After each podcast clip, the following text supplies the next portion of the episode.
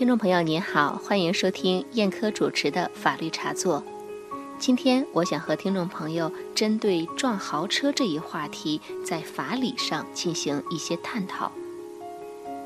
时下我们经常听到阿斯顿马丁、兰博基尼等豪车被神秘买家预定的新闻，甚至连四千万元的布加迪也有人一掷千金。随着道路上越来越多的豪车出现，一个意想不到的局面出现在我们的面前，那就是时常有豪车被撞，而那些撞了豪车的人，即便是买了保险，保额也不能完全覆盖豪车的损失，从而面临巨额的经济赔偿，陷入困境，甚至倾家荡产。在温州有这么一个真实的案例。温州的朱小姐开着一辆二十多万元的雅阁，在右转弯的时候，不慎刮伤了一辆直行汽车的右后侧车门和轮圈。朱小姐本以为这只是城市里每天都上演无数次的小擦挂，但是她怎么也想不到的是，车主的朋友当场估出了二百万元的天价维修费。原来。朱小姐擦挂的是一辆价格高达一千二百万元的劳斯莱斯幻影，换一个轮圈就要一百万元。最后，该车定损是三十五万元。所幸朱小姐除了投保了强制险种交强险以外，还投保了一份保额为二十万元的商业第三者责任险。保险公司按照保额的百分之八十赔付了十六点二万元。不过，即便如此，剩下的十八点八万元仍要由朱小姐自掏腰包。现在有车的人越来越多，马路上的小事故会导致倾家荡产，显然会刺激人们的神经。人们纷纷感叹：豪车屁股摸不得。那么，撞上豪车的车主应该承担这无妄之灾吗？我们认为，当然不应该。本质上，关于道路上的豪车事故赔偿，我们讨论的不是私有财产保护问题，而是更为具体的在公共场所中对财产安全性的合理预见的义务分担问题。一方面，豪车车主了解的信息更多，对事故后果的预计比一般人更清楚；另一方面，对大众而言，撞豪车是小概率事件。对豪车车主而言却是大概率的，所以豪车车主应该具有合理预见的义务。一方面，豪车车主了解的信息更多，对事故后果的预计比一般人更清楚；另一方面，对大众而言，撞豪车是小概率事件，而对豪车车主而言却是大概率的，所以豪车车主应该具有合理预见的义务。比如，当在运送一个贵重庞大的物品时，即使不会有被抢劫的危险，运输方仍然要采取各种措施，防止在运送过程中发生事故。这就是一种合理预见的行为。反过来说，如果一个人戴着价值十万元的眼镜去参加广场狂欢，却被旁边一个人不小心撞掉摔坏了。这个人过于激动，跳得太猛，当然有过错。但是戴眼镜的人是否应该在狂欢时就预见到这个局面，从而小心翼翼呢？要撞眼镜的人赔偿十万元，是不是一场无妄之灾呢？这个戴十万眼镜去参加广场狂欢的人，是不是没有尽到应尽的合理预见的义务，甚至？是不是可以说具有某种程度的恶意呢？同样的，穿着沾水即坏的高档皮草去参加泼水节，捧着上亿的瓷器去坐公交，是不是都应该由别人来承担责任呢？所以，当车主购买豪车的时候，就了解到相关信息，愿意为奢华买单。也就应该为豪车全过程安全尽到更多的合理预见的义务，但其他人在没有明显主观恶意的情况下，不应当为这种豪华买单，不应当为此承担更多的、更高额的预见义务。除了从豪车的价值构成以及预见义务的角度分析以外，我们接下来再从交规和保险制度的角度来辨析这个问题，也许更有说服力。首先，我们来看一下车险机制是如何产生的。在驾驶机动车的过程中，一些小的违法行为不但是难以避免的，而且也没有主观恶意。一般情况下，只应赔偿，不应被处罚。所以，市场才发展出保险这种机制来覆盖这种难以避免的风险。而对于刑事责任，保险肯定是不保的。不管是交规还是保险，它们的潜在逻辑都是针对一般概率下的事故。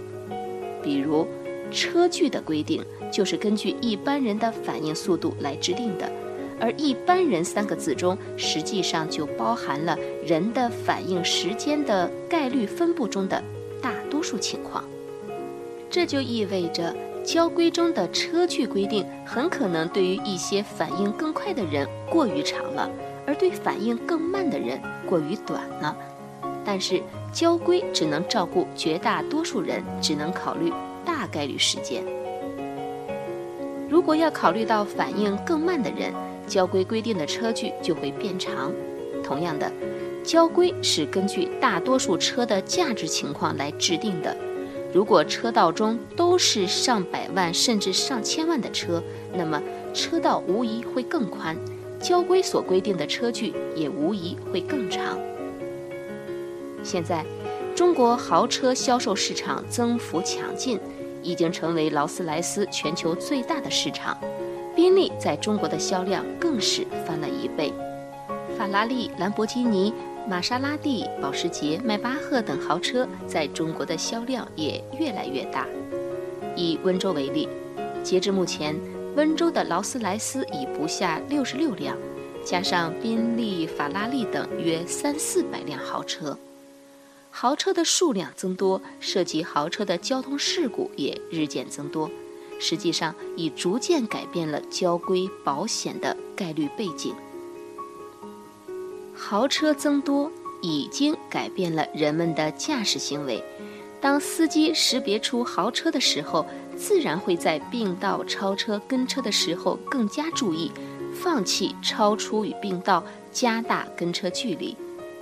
前不久，某地公交公司紧急培训司机认识豪车车标，可见。就连有交通优先权的公交车辆也让豪车三分，而出租车司机也积累出压豪车跟破车的经验。这实际上已经意味着豪车比一般车辆占用了更多的路权，已经侵犯到了他人的正常路权。除了驾驶行为，人们的保险行为也在改变。人们的保险行为针对的也是事故中的大概率事件，比如在一千件交通事故中，车损都在二十万元以下，那么保额能覆盖二十万就已经足够，保费自然也就随保额而定，大多数人也负担得起。当路上豪车越来越多的时候，交通事故中涉及豪车的巨额赔偿越来越多。人们对保额的要求自然会水涨船高，保费自然也就跟随上涨。所以，当豪车引起了人们的保费普遍上涨的时候，实际上是道路上的普通人，甚至全社会在为另外一些人的虚荣买单。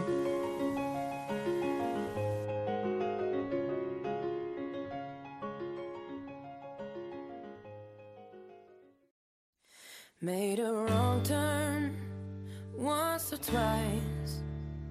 Dug my way out, blood and fire. Bad decisions, that's alright. Welcome to my silly life. Mistreated, this place misunderstood, miss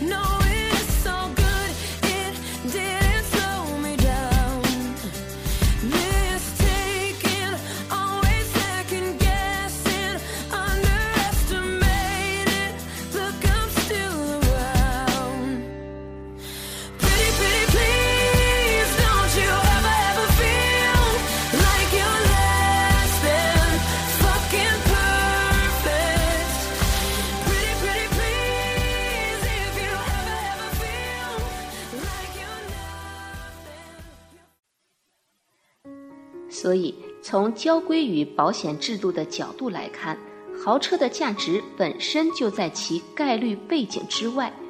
当概率背景改变的时候，交规与保险制度也该有所变化。